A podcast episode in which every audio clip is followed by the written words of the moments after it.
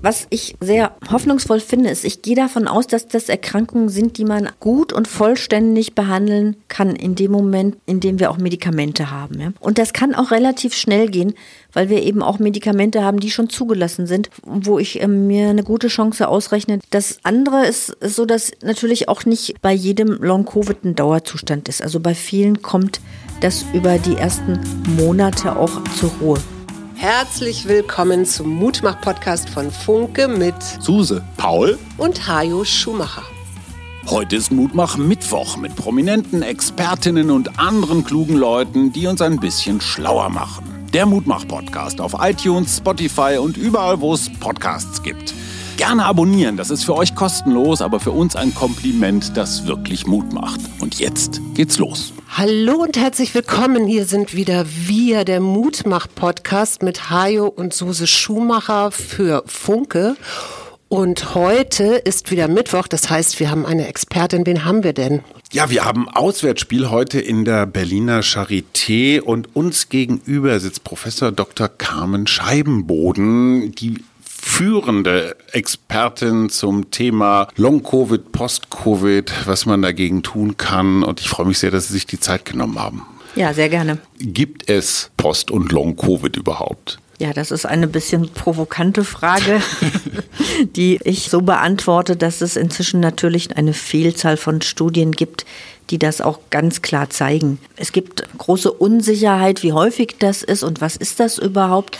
Aber auch da gibt es inzwischen relativ gute Daten. Als Beispiel eine aktuelle Studie aus den Niederlanden. Die haben eine große Bevölkerungskohorte, die sie auch schon vor der Pandemie gut untersucht hatten und also auch schon da viele Symptome erfasst haben. Und in diesen Menschen haben sie jetzt also während der Pandemie dann nochmal geschaut, wer hat inzwischen Covid gehabt und wer noch nicht und haben dann weiterverfolgt, ähm, was haben die Menschen für Probleme und wie sind die ausgeprägt. Aus dieser Studie zum Beispiel hat man gesehen, dass das Risiko, wenn man Covid hatte, bei etwa 12 Prozent liegt, dass man danach anhaltend krank ist mit den Symptomen, die wir häufig kennen, Fatigue, mhm. Kopfschmerzen, Herzrasen, aber auch viele andere.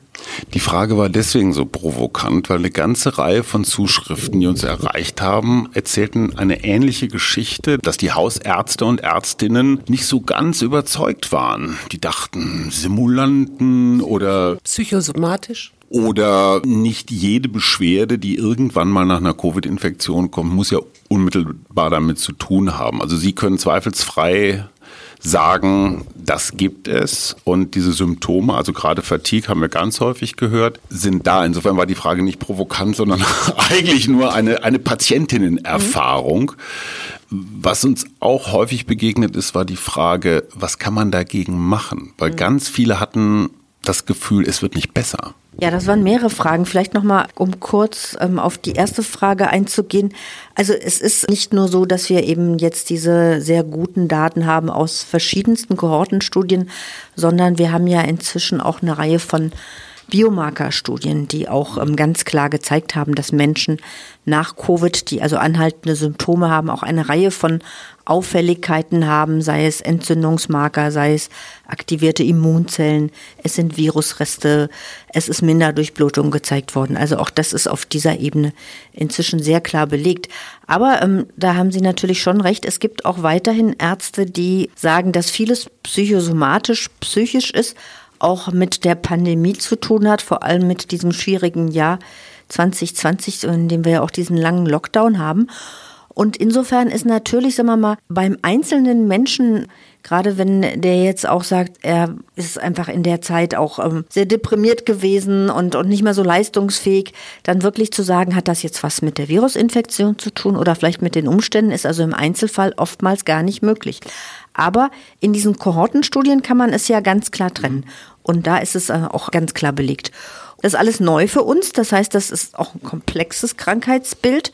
Das Wissen ähm, ist erst in den letzten, sagen wir mal, zwölf Monaten so klar geworden. Man muss sich natürlich dann auch damit beschäftigen und fortbilden. Und deswegen ist das vielleicht auch noch nicht bei jedem ähm, so richtig angekommen. Jetzt würde ich gerne einmal zurück, weil es ist ja nicht jedem klar, was ist eigentlich eine Fatigue. Ne? Mhm. Es ist ein chronisches Erschöpfungssyndrom und das kennt man schon länger, weil das auch zum Beispiel bei Krebserkrankungen oder, oder eben auch anderen Autoimmunerkrankungen auftaucht. Was beobachten Sie selber in der Ambulanz? Was kommen da für Menschen und was haben die für Symptome? Ich würde ganz gerne nochmal auf diese Begrifflichkeiten mhm. vorneweg eingehen. Also die Fatigue oder krankhafte Erschöpfung, das ist ein Symptom. Ein mhm. Symptom von ganz vielen unterschiedlichen Erkrankungen. Das haben wir zum Beispiel auch bei Menschen, die eine Schilddrüsenunterfunktion haben, einen Eisenmangel oder wie Sie gerade sagten, Autoimmunerkrankung oder wir haben es auch im Zusammenhang mit Krebserkrankungen nicht selten.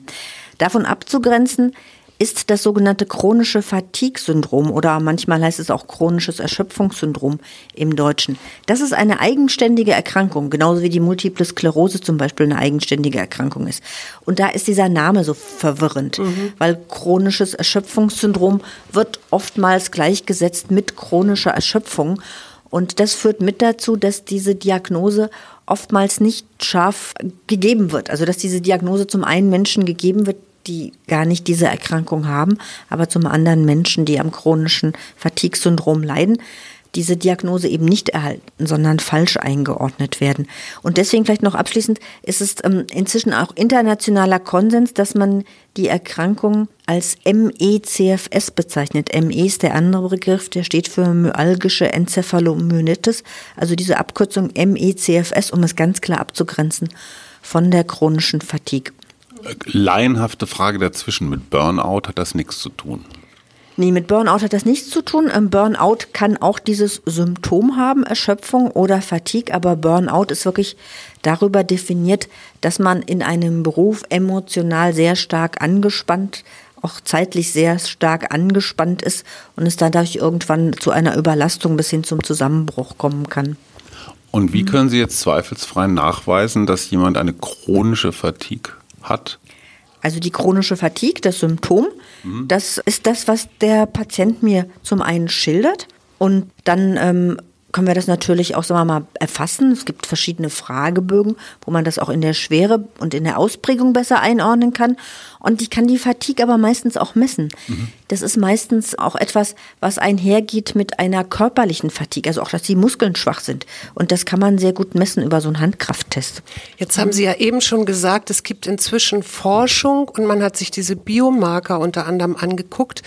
Und ich habe gerade ganz neu noch eine Studie, die vorveröffentlicht ist, gelesen, dass dort auch unter anderem so erschöpfte T-Zellen gefunden worden sind, die wiederum ja so Abwehrzellen sind. Also das Immunsystem ist wenn ich das jetzt so laienhaft übersetzen würde, auf 180 und versucht so in allen möglichen Richtungen zu agieren und gleichzeitig kommt dann eben auch bei der T-Zelle die Erschöpfung irgendwann, wenn das so lange, lange, lange anhaltend ist. Ist das richtig? Und es ist so, dass wir gerade jetzt nach Covid, also bei Long-Covid oder dem Post-Covid-Syndrom, dass wir da viele äh, Veränderungen sehen im Immunsystem unter anderem auch in den Abwehrzellen und da sieht man auch Veränderungen in den sogenannten T-Zellen. Das sind ja die Zellen, die dafür verantwortlich sind, auch virusinfizierte Zellen zu zerstören. Da sieht man, dass die erstmal aktiviert sind und ähm, wenn die lange Zeit aktiviert sind, dann ändern die oft auch ihre Oberflächenstruktur und dann werden die auch als erschöpfte T-Zellen bezeichnet.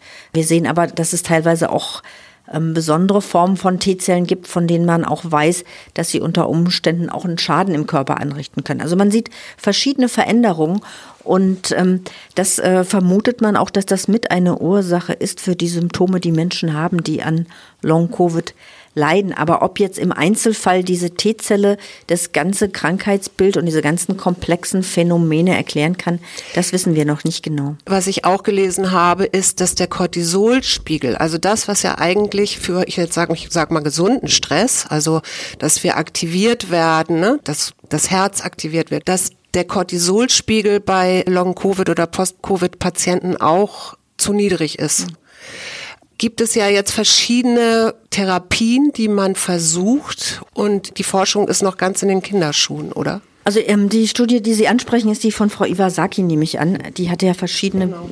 Immunmarker untersucht und hat auch gefunden, dass das Cortisol vermindert ist. Ich habe mir die Arbeit daraufhin ganz genau angeschaut. Bei Cortisol haben wir ja die Schwierigkeit, das hat ja so einen ähm, Rhythmus über den Tag. Das ist morgens relativ hoch und dann fällt es ab und nachts ist es niedrig.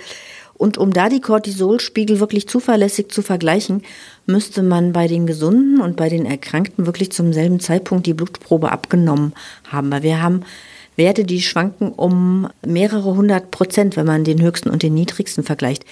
Wie gesagt, ist das ein Befund, den sollte man sicher weiter verfolgen, weil man da unter Umständen auch ansetzen könnte. Man kann ja auch das ersetzen, aber ähm, das ist für mich noch nicht ganz klar aufgrund dieser Daten, weil, wie gesagt, nicht klar ist, ob wirklich die gleichen Zeitpunkte untersucht wurden. Aber ähm, Sie sprechen einen wichtigen Punkt an. Wir haben bislang keine Medikamente, um das Post-Covid-Syndrom gezielt zu behandeln. Und vielleicht an der Stelle mal, weil wir abwechselnd immer von Long- und Post-Covid sprechen. Mhm. Also Long-Covid ist einfach so ein Überbegriff, den haben Patienten auch als erste geprägt, wenn ich vier Wochen nach der Infektion anhaltende Symptome habe. Und das Post-Covid-Syndrom oder Post-Covid-Zustand, das hat die WHO versucht zu definieren. Und das ähm, sind also anhaltende Symptome mindestens drei Monate, die einen auch relevant im Alltag beeinträchtigen. Also das sind die eigentlichen Kranken nach Covid. So. Und da ist also die Situation bis heute, wir sind ja jetzt über zwei Jahre ähm, mit diesem Krankheitsbild konfrontiert, dass wir noch keine Medikamente haben, mit denen wir diesen Krankheitszustand gezielt behandeln können. Das hat auch damit zu tun, dass wir dieses Post-Covid-Syndrom bei den meisten Menschen gar nicht so genauer einordnen können, dass wir also den meisten gar keine von den bekannten Diagnosen geben können. Mhm. Wir haben natürlich einige Menschen, die haben zum Beispiel eine Lungenerkrankung in Folge, die haben eine Herzerkrankung, die haben eine bekannte Autoimmunerkrankung.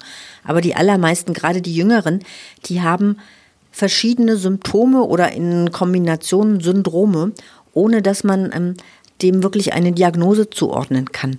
Wir haben am, ähm, sagen wir mal, im extremen Ende des Spektrums, also die besonders schwer Kranken, da wissen wir inzwischen, dass ein Teil von denen das Vollbild äh, von ME-CFS hat. Mhm. Das ist ein Krankheitsbild, was wir auch über Diagnosekriterien gut einordnen können. Aber auch da haben wir das Problem, wir haben gar keine Medikamente bislang, mit denen wir das ursächlich behandeln können. Mhm. So, das heißt, momentan kann man diesen Menschen wirklich nur eine symptomorientierte Behandlung anbieten. Das heißt, man kann zum Beispiel die Schlafstörung, die viele haben, natürlich behandeln. Man kann Atembeschwerden behandeln, man kann Konzentrationsprobleme behandeln, man kann auch Fatigue behandeln. Aber bei den meisten ist das ein Lindern der Symptome, aber es ist nicht so, dass jetzt die Erkrankung damit ähm, verschwindet. Und ähm, wenn wir uns jetzt anschauen, wo muss es hingehen?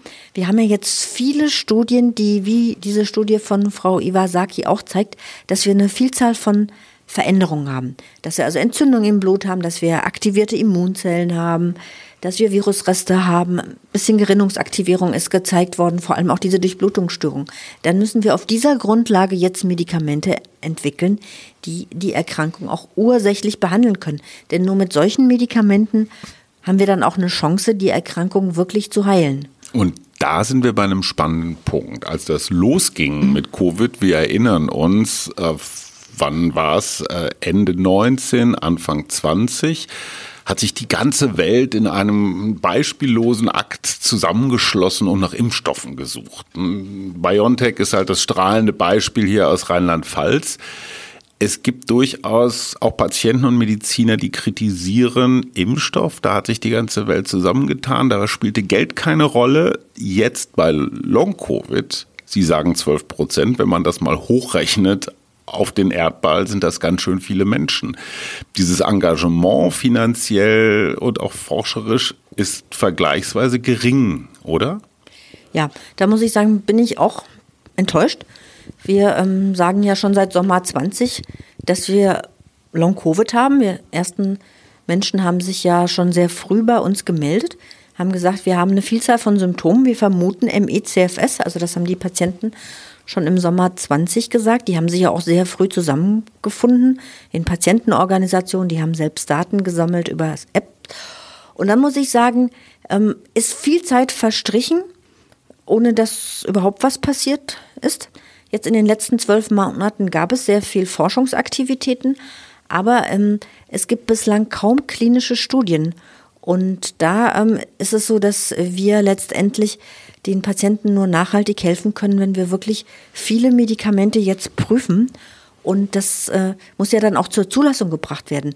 Denn ich kann ja nicht einfach ein Medikament verschreiben, selbst wenn ich denke, das könnte vielleicht helfen. Dieser Patient hat Entzündung und hier habe ich ein Medikament, das könnte bei Entzündung wirksam sein. Ich kann das ja nicht einfach verschreiben und die Kasse würde das ja auch gar nicht bezahlen. Wir müssen also klinische Studien machen. Ich weiß, dass unter anderem die Uniklinik Erlangen mit einem Medikament, das auch, glaube ich, noch nicht zugelassen ist, das aber diese Autoantikörper neutralisiert im Blut, ganz gute oder erste Erfahrungswerte haben. Nur damit ich mal als Laie dann auch weiß, wenn das jetzt so schon mal so eine Richtung anzeigt, wie geht's dann weiter und wie lange dauert es normalerweise und wie lange müsste es, also oder wie schnell müsste es eigentlich gehen? Mhm. Also ja, das Medikament, was Sie ansprechen, ist das Aptamer BC007.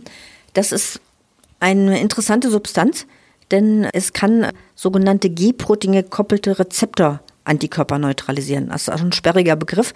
Das sind wichtige, ähm, sagen wir mal, Rezeptoren, die wichtige Funktionen im Körper steuern und gegen die es auch Antikörper gibt. Und wir vermuten, dass die eine Rolle spielen bei MECFS und äh, wahrscheinlich auch beim Post-Covid-Syndrom.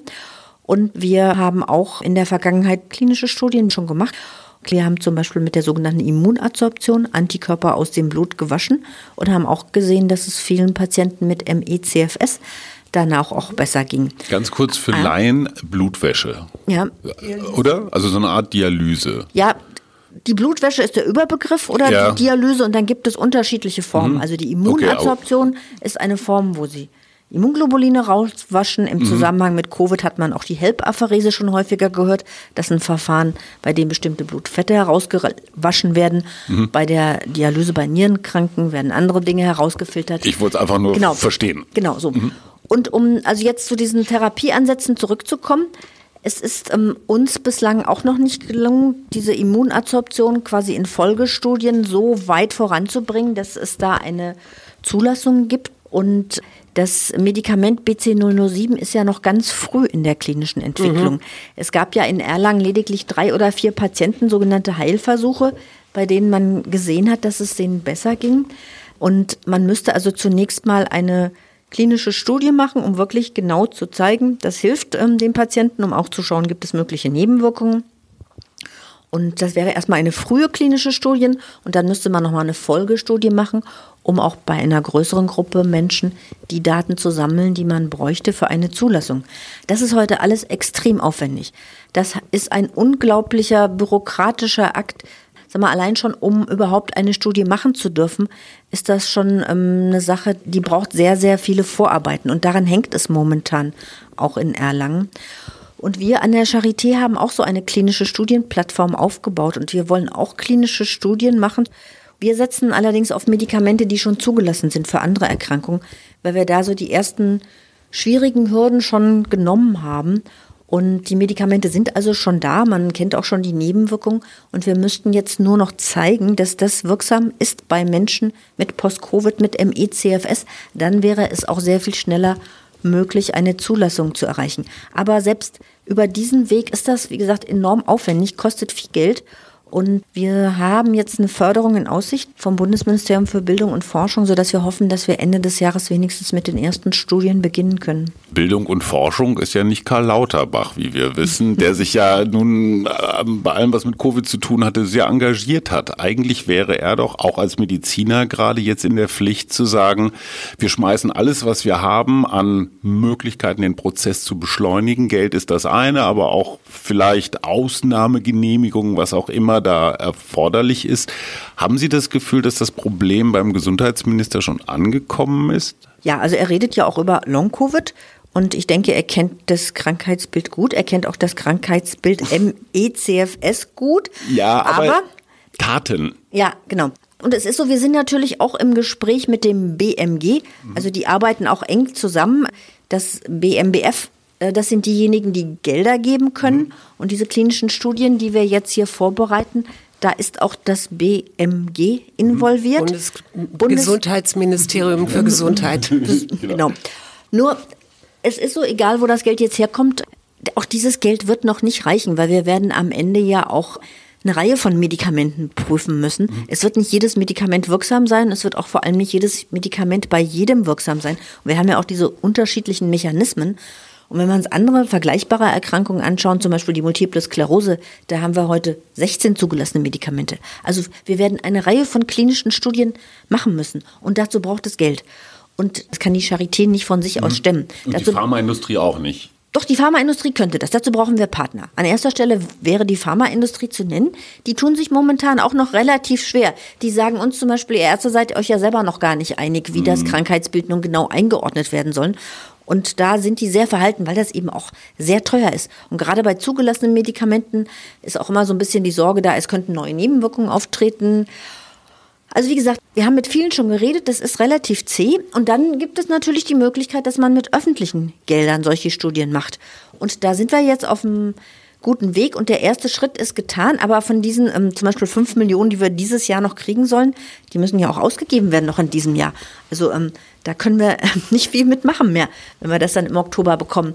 Aber wir bekommen 2023 auch 5 Millionen. Und wie gesagt, da können wir wahrscheinlich vier Studien starten, aber wir benötigen weitere Unterstützung.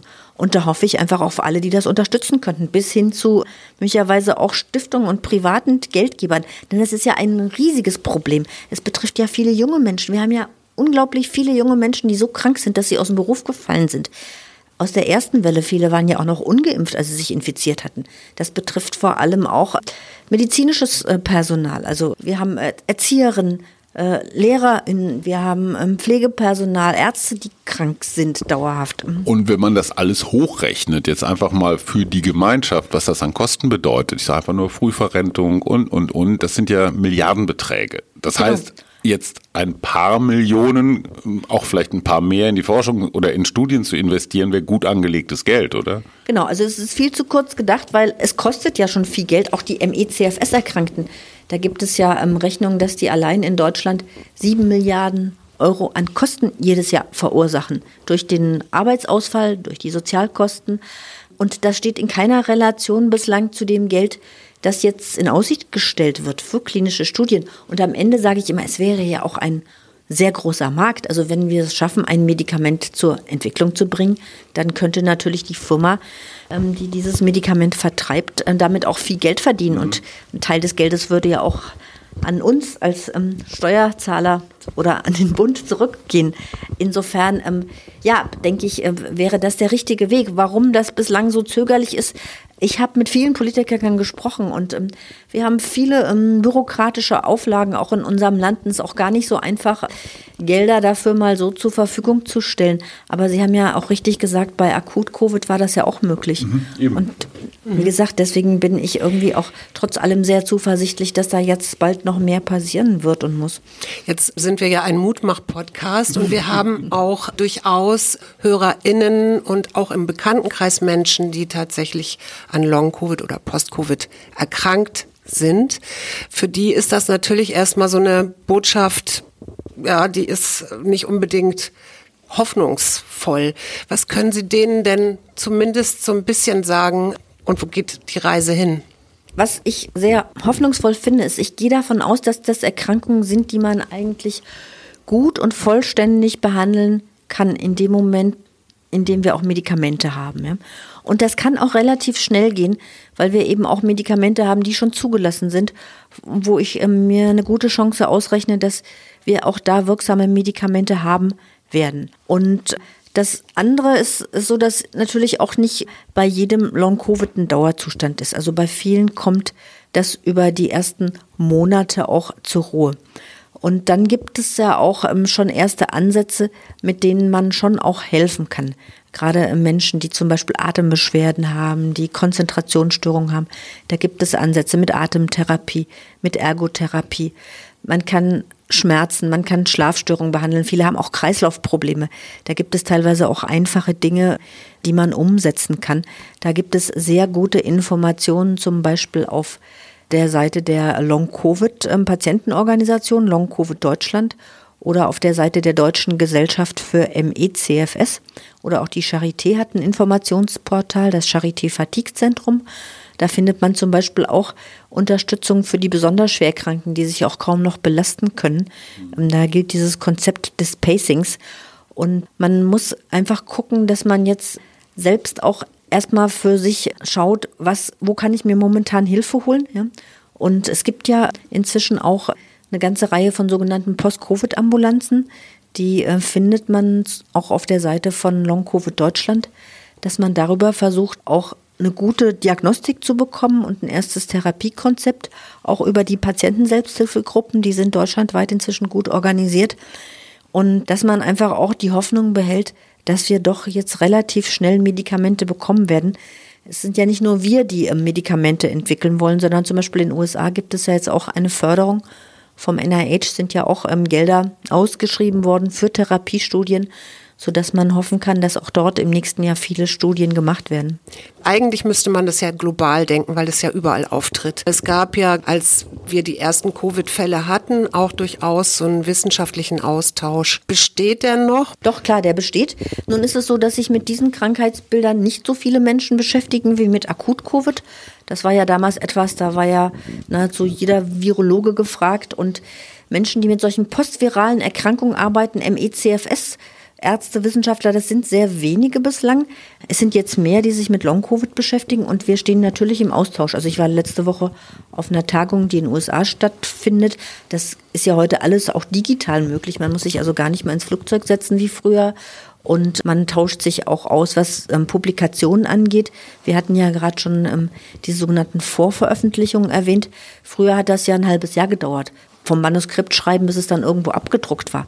Das kann man heute hochladen und innerhalb von drei Tagen ist das öffentlich. Und der hat natürlich die Forschung nochmal ganz wesentlich beschleunigt und da ist auch eine große Offenheit da. Und dadurch haben wir auch diesen enormen Wissenszuwachs jetzt zu Long-Covid. Eine wieder mal laienhafte Frage. Gibt es Long-Covid Persönlichkeiten im Sinne von Alter, Geschlecht, Vorerkrankungen, also Menschen, die das überproportional häufig haben? Gibt es vielleicht auch Long-Covid-Regionen, also dass es eher im nördlichen als im südlichen Bereich ist.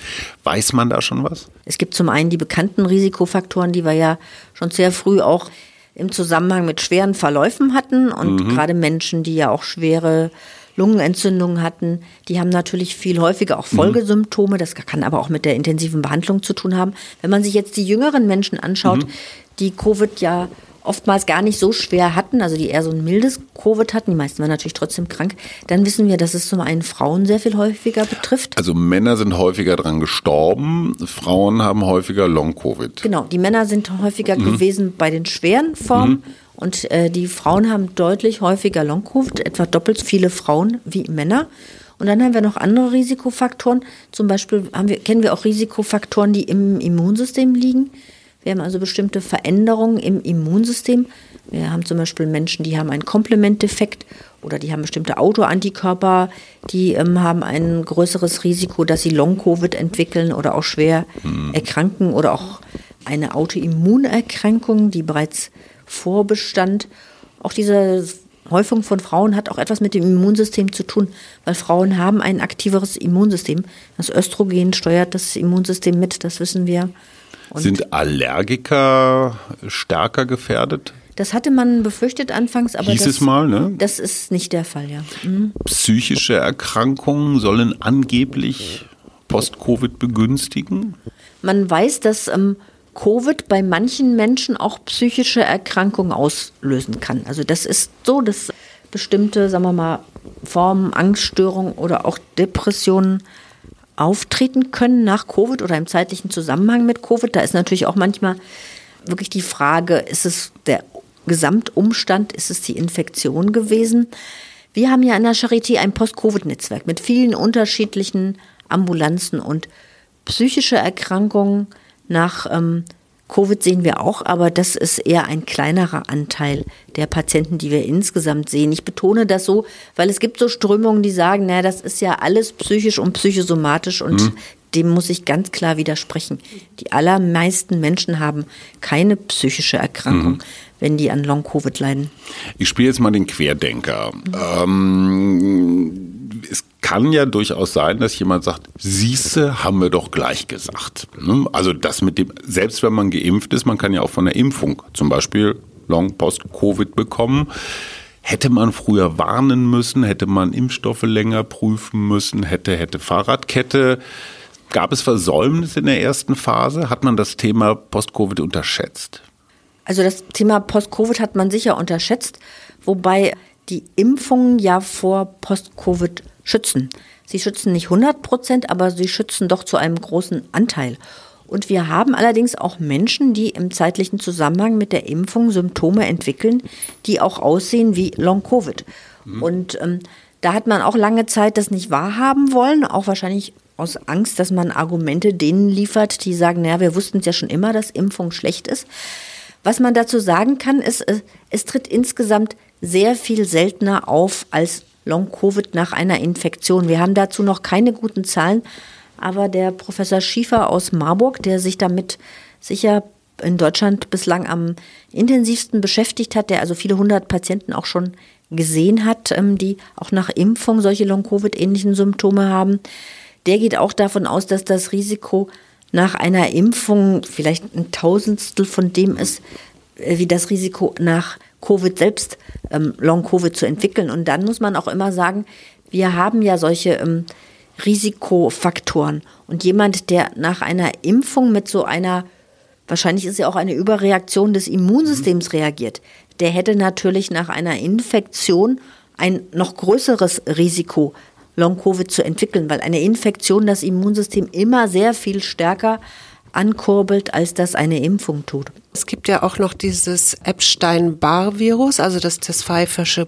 Drüsenfieber. Ja, pfeifersches Drüsenfieber. Drüsenfieber entsteht, genau. Gibt es da noch irgendwelche Hinweise? Weil ich irgendwo habe ich auch gelesen, dass es prozentual mehr Menschen sind, die diesen Virus schon haben, die dann erkranken? Ja, also das ist ein Virus, das die meisten von uns ja schon als Babys bekommen haben und dann ist es auch eine ganz harmlose Infektion.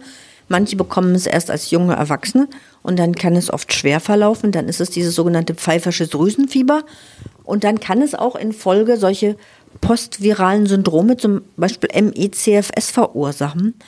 Und ähm, da hat man jetzt mehrere Studien schon gemacht, wo man gezeigt hat, dass während Covid das Epstein-Barr-Virus auch häufig wieder aktiv wird und dass das Risiko, Post-Covid-Syndrom zu bekommen, auch damit zu tun hat, ob man Epstein-Barr-Virus reaktiviert hat. Mhm. Und da ist es so, dass ähm, möglicherweise das auch sogar mit das Long-Covid-Syndrom oder ähm, MECFS verursacht. Denn vom IBV wissen wir schon relativ gut. Was ist IBV? Das ist das Epstein-Barr-Virus. Okay. Genau. Von dem wissen wir ja schon relativ gut, dass es eine Reihe von Autoimmunerkrankungen auslösen kann. Das hat das damit zu tun, das ist ein sehr altes Virus, ein sehr großes Virus und das hat viele ähm, seiner Eiweißstrukturen so angepasst, dass es vom Immunsystem schlecht erkannt wird. Und das macht es dadurch, dass es sehr viele Strukturen ganz ähnlich macht zu unseren körpereigenen Strukturen. Und gegen unsere körpereigenen Strukturen ist das Immunsystem ja so ein bisschen ähm, anergisiert. Das heißt, es darf dagegen eigentlich nur im Ausnahmefall reagieren, sonst macht es uns ja schwer krank. So. Und ähm, es kann aber sein, dass eben eine Infektion mit EBV oder auch mit einem anderen Virus, was EBV reaktiviert, auch solche Reaktionen auslöst, die sich dann wieder gegen körpereigene Strukturen richtet, also sogenannte Autoantikörper. Mhm. Und das könnte also sein, dass Covid über EBV Autoantikörper auslöst. Das ah, ja. ist also durchaus eine Möglichkeit. Mhm. Mhm. Äh, jetzt stelle ich mir so vor, ich bin Patientin, ich habe dieses, also ist vielleicht sogar schon diagnostiziert, dass das bei mir Post-Covid ist. Und dann kommt die Krankenkasse und die zahlt dann das nicht und das nicht und das nicht und das nicht. Gibt's da irgendeine Möglichkeit oder, oder irgendwas, wo Sie sagen würden, da ist auch die Krankenkasse in der Pflicht, aktiver zu sein oder schneller zu reagieren? Nun, also zum, wenn jemand krank ist, dann ähm, gibt es natürlich die Verantwortung der Krankenkasse, dass, dass sie die Krankheitsbehandlungskosten übernimmt und auch Medikamente, soweit sie zugelassen sind und auch erstmal das Krankengeld bezahlt.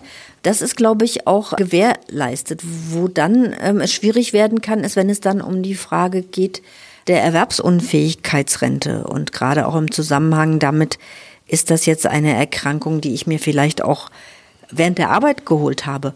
Und da ähm, geht es dann auch um Begutachtung. Und da wird es dann manchmal schwierig, dass eben Gutachter diese Erkrankung nicht im Zusammenhang mit Covid anerkennen oder nicht in der Schwere anerkennen. Und ganz dringend müssen da auch klare ähm, Richtlinien ähm, erstellt werden, wie man solche Menschen begutachtet. Da gibt es aber auch jetzt zum Beispiel auch von der Bundesärztekammer gibt es einen Arbeitskreis, der auch gerade ein, eine Stellungnahme schreibt, auch wie das sich in Zukunft weiter abbilden muss im Sozialsystem, wie also wir in Zukunft ähm, uns um diese Patienten auch kümmern müssen. Mhm. Sie haben gerade den Begriff Pacing erwähnt. Hm. Das ist einer, der begegnet einem relativ häufig, wenn man das nicht selbst erlebt. Was verbirgt sich dahinter? Ja, das hat damit zu tun, dass das Krankheitsbild ME-CFS und auch viele Menschen, die Post-Covid-Syndrom haben, damit einhergeht, dass man sich nicht mehr so belasten kann. Das heißt, man kann keinen Sport mehr machen, Viele mhm. können nicht mehr arbeiten gehen, viele können nicht mal mehr ihren Haushalt machen, manche können nur noch liegen. Das kann ich und, nur bestätigen aus unseren Rückmeldungen. Ja. Ganz überraschende quasi Zusammenbrüche nach leichtesten Anstrengungen. Genau, und wenn man eben dann doch wieder versucht, mehr zu machen, mhm. dann kommt es zu einer Verschlechterung. Das mhm. heißt, dann wird alles schlimmer. Diese Fatigue wird schlimmer, die Schmerzen werden schlimmer, man kann kaum noch denken, man kriegt so ein richtiges Grippegefühl. Manche Menschen müssen tagelang liegen. Brain Fog ist auch genau, so ein Brain Begriff. Fog, dieser ne? Gehirnnebel, genau. Also das ist, man guckt ja. alles durch einen Schleier an. Im Englischen heißt das postexertionelle Malaise, also durch eine Belastung ausgelöste Verschlechterung oder mhm. abgekürzt PEM. Und wenn man das das erste Mal erlebt, dann weiß man auch gar nicht, was mit einem los ist. Und viele Menschen müssen ja auch wieder arbeiten gehen, müssen ihre Kinder versorgen. Und dann kommen die so von einem Crash in den nächsten. Hm. Und was dann passieren kann, ist, dass die ganze Erkrankung auch schlechter wird, dass man am Ende gar nicht mehr hochkommt. Und da setzt jetzt dieses Pacing an. Das heißt, dass man zunächst mal verstehen muss, dass man im Moment Grenzen hat, die viel früher ansetzen als das, was man vorher kannte und dass man die auch beachten muss. Und, das heißt, ähm, so sein eigenes Tempo finden, genau. so langsam es auch sein mag. Genau, das, ähm, und das ist gar nicht so einfach, gerade nicht als junger, sehr aktiver Mensch. Es ist auch deswegen nicht einfach, weil man es oft nicht vorher merkt, dass das jetzt zu viel war, sondern man zahlt die Rechnung erst am Abend oder am nächsten Tag. Und da gibt es ähm, gute Informationen bei der Deutschen Gesellschaft für MECFS, die erklärt also dieses Situation und wie man damit umgeht und wie man auch dieses Pacing macht. Da gibt es zum Beispiel auch die Möglichkeiten über äh, das Messen der Herzfrequenz, das besser zu steuern. Also mit so einer ganz normalen Pulsuhr oder sowas. Ja. Ich habe noch eine Servicefrage von, von unserer Hörerschaft. Die fragen, haben Sie irgendwelche Gruppen, an denen Sie forschen, wo Menschen, die ein Post-Covid-Syndrom haben, sich ihnen andienen können? Also brauchen Sie noch Versuchskaninchen einfach, um es auf den Punkt zu bringen? Wir hätten einige Kandidatinnen. Also Versuchskaninchen mag ich es jetzt nicht bezeichnen, aber, aber wir sind als Universität natürlich dazu da, Forschung zu machen. Und das machen wir auch schon seit zwei Jahren in Form von sogenannten Kohortenstudien. Das heißt, die Patienten, die sich bei uns vorstellen, werden ähm, sehr gründlich untersucht und werden auch im Verlauf beobachtet. Wir kontaktieren die also äh, immer wieder oder die kommen auch dann wieder zu uns und wir schauen, wie ist der Verlauf der Erkrankung. Wir erfassen die Symptomausprägung mit vielen Fragebögen. Wir messen auch Dinge, zum Beispiel wie der Kreislauf funktioniert. Wir messen die Handkraft und wir haben an der Charité dieses Post-Covid-Netzwerk. Das heißt, wir haben elf Spezialambulanzen. Das heißt, wir haben solche Studien für Menschen, die zum Beispiel an ME-CFS erkranken, aber auch für solche, die schwere kognitive Störungen haben, für solche, die Herzerkrankungen haben. Und mit diesen Menschen machen wir natürlich auch Forschung. Das heißt, wir machen zum einen solche Biomarkerforschung, wir erforschen das, was man im Blut messen kann, sehr genau. Aber wir werden ähm, auch äh, mit diesen Menschen jetzt unsere klinische Studien machen.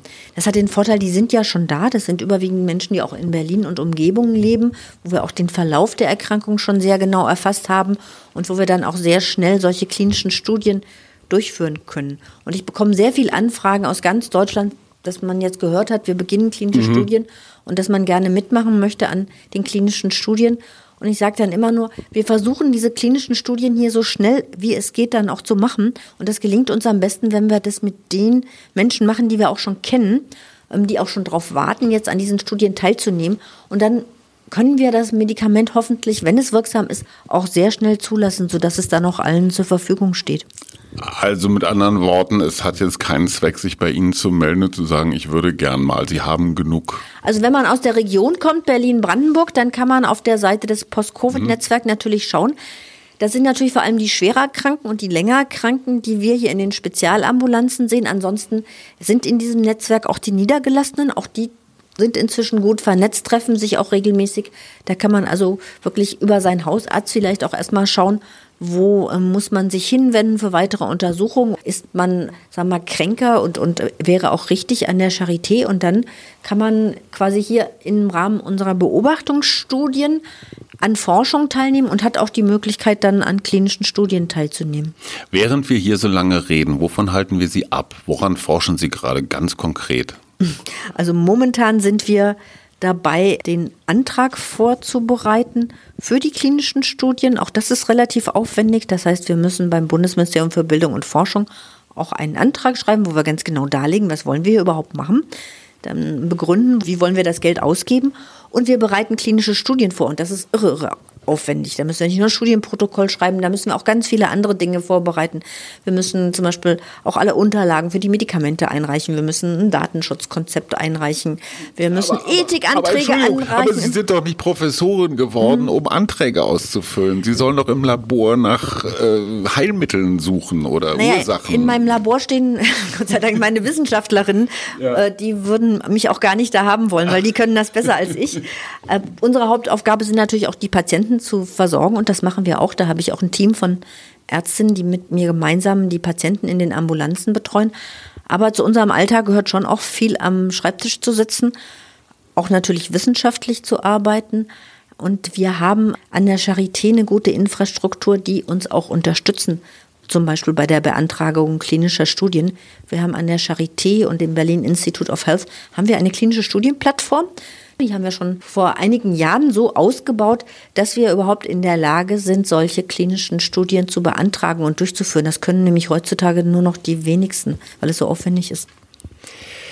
Wenn man das so alles hört, denkt man, oh Gott, das dauert ja noch ewig. Und gleichzeitig, ich frage normalerweise immer, was macht dem Experten, der Expertin Mut? Ich würde jetzt Sie aber fragen, was, was ist Ihr größter Wunsch?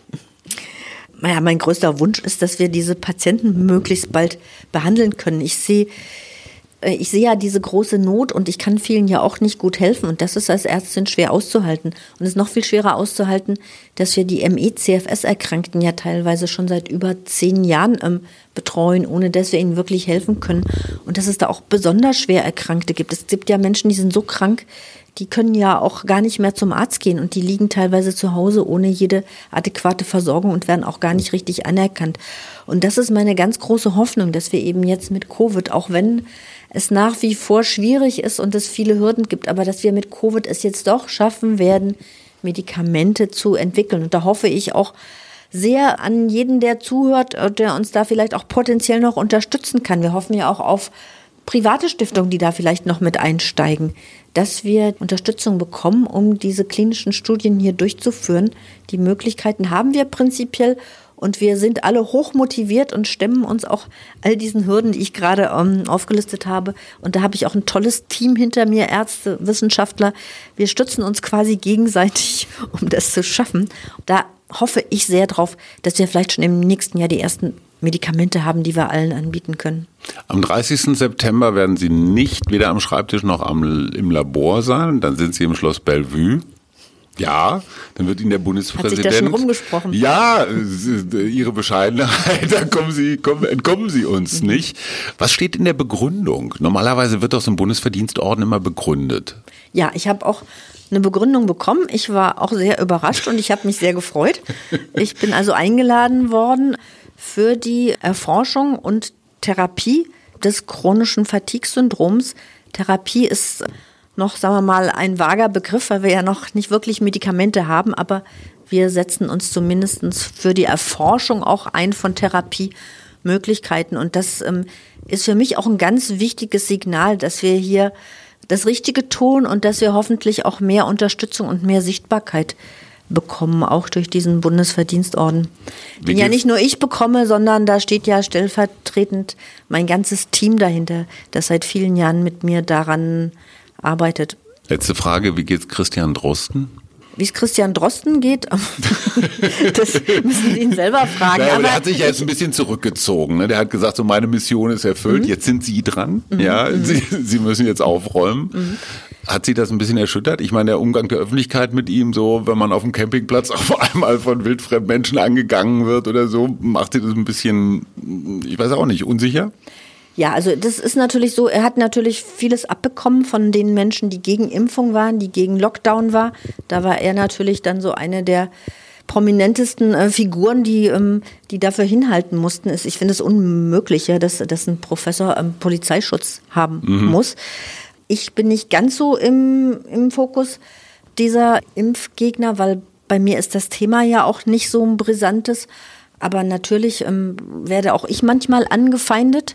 Ja, aber dem muss man sich stellen. Ich meine, ich lass mich davon nun, nun nicht abhalten an dem, was das wir tun müssen hier. Ja, ich bin rundum glücklich, dass ich jetzt viel mehr weiß und ich hoffe auch, dass unsere HörerInnen vielleicht auch ein bisschen mehr Hoffnung wieder haben. Ich danke Ihnen ganz herzlich, dass Sie Zeit hatten, dass Sie uns das hier so ausführlich erklärt haben und ich drücke ganz doll die Daumen und ich hoffe auch, dass diese Gelder endlich fließen, damit es losgeht. Und wer eine Million über hat, ne, ist bei Ihnen immer gut angelegt. Ja, ist bei uns gut angelegt. Vielen Dank. Ja, vielen, vielen Dank. Dank.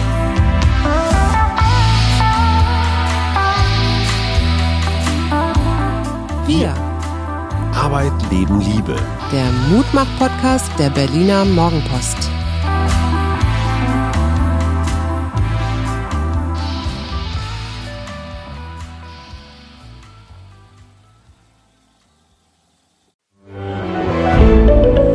Ein Podcast von Funke.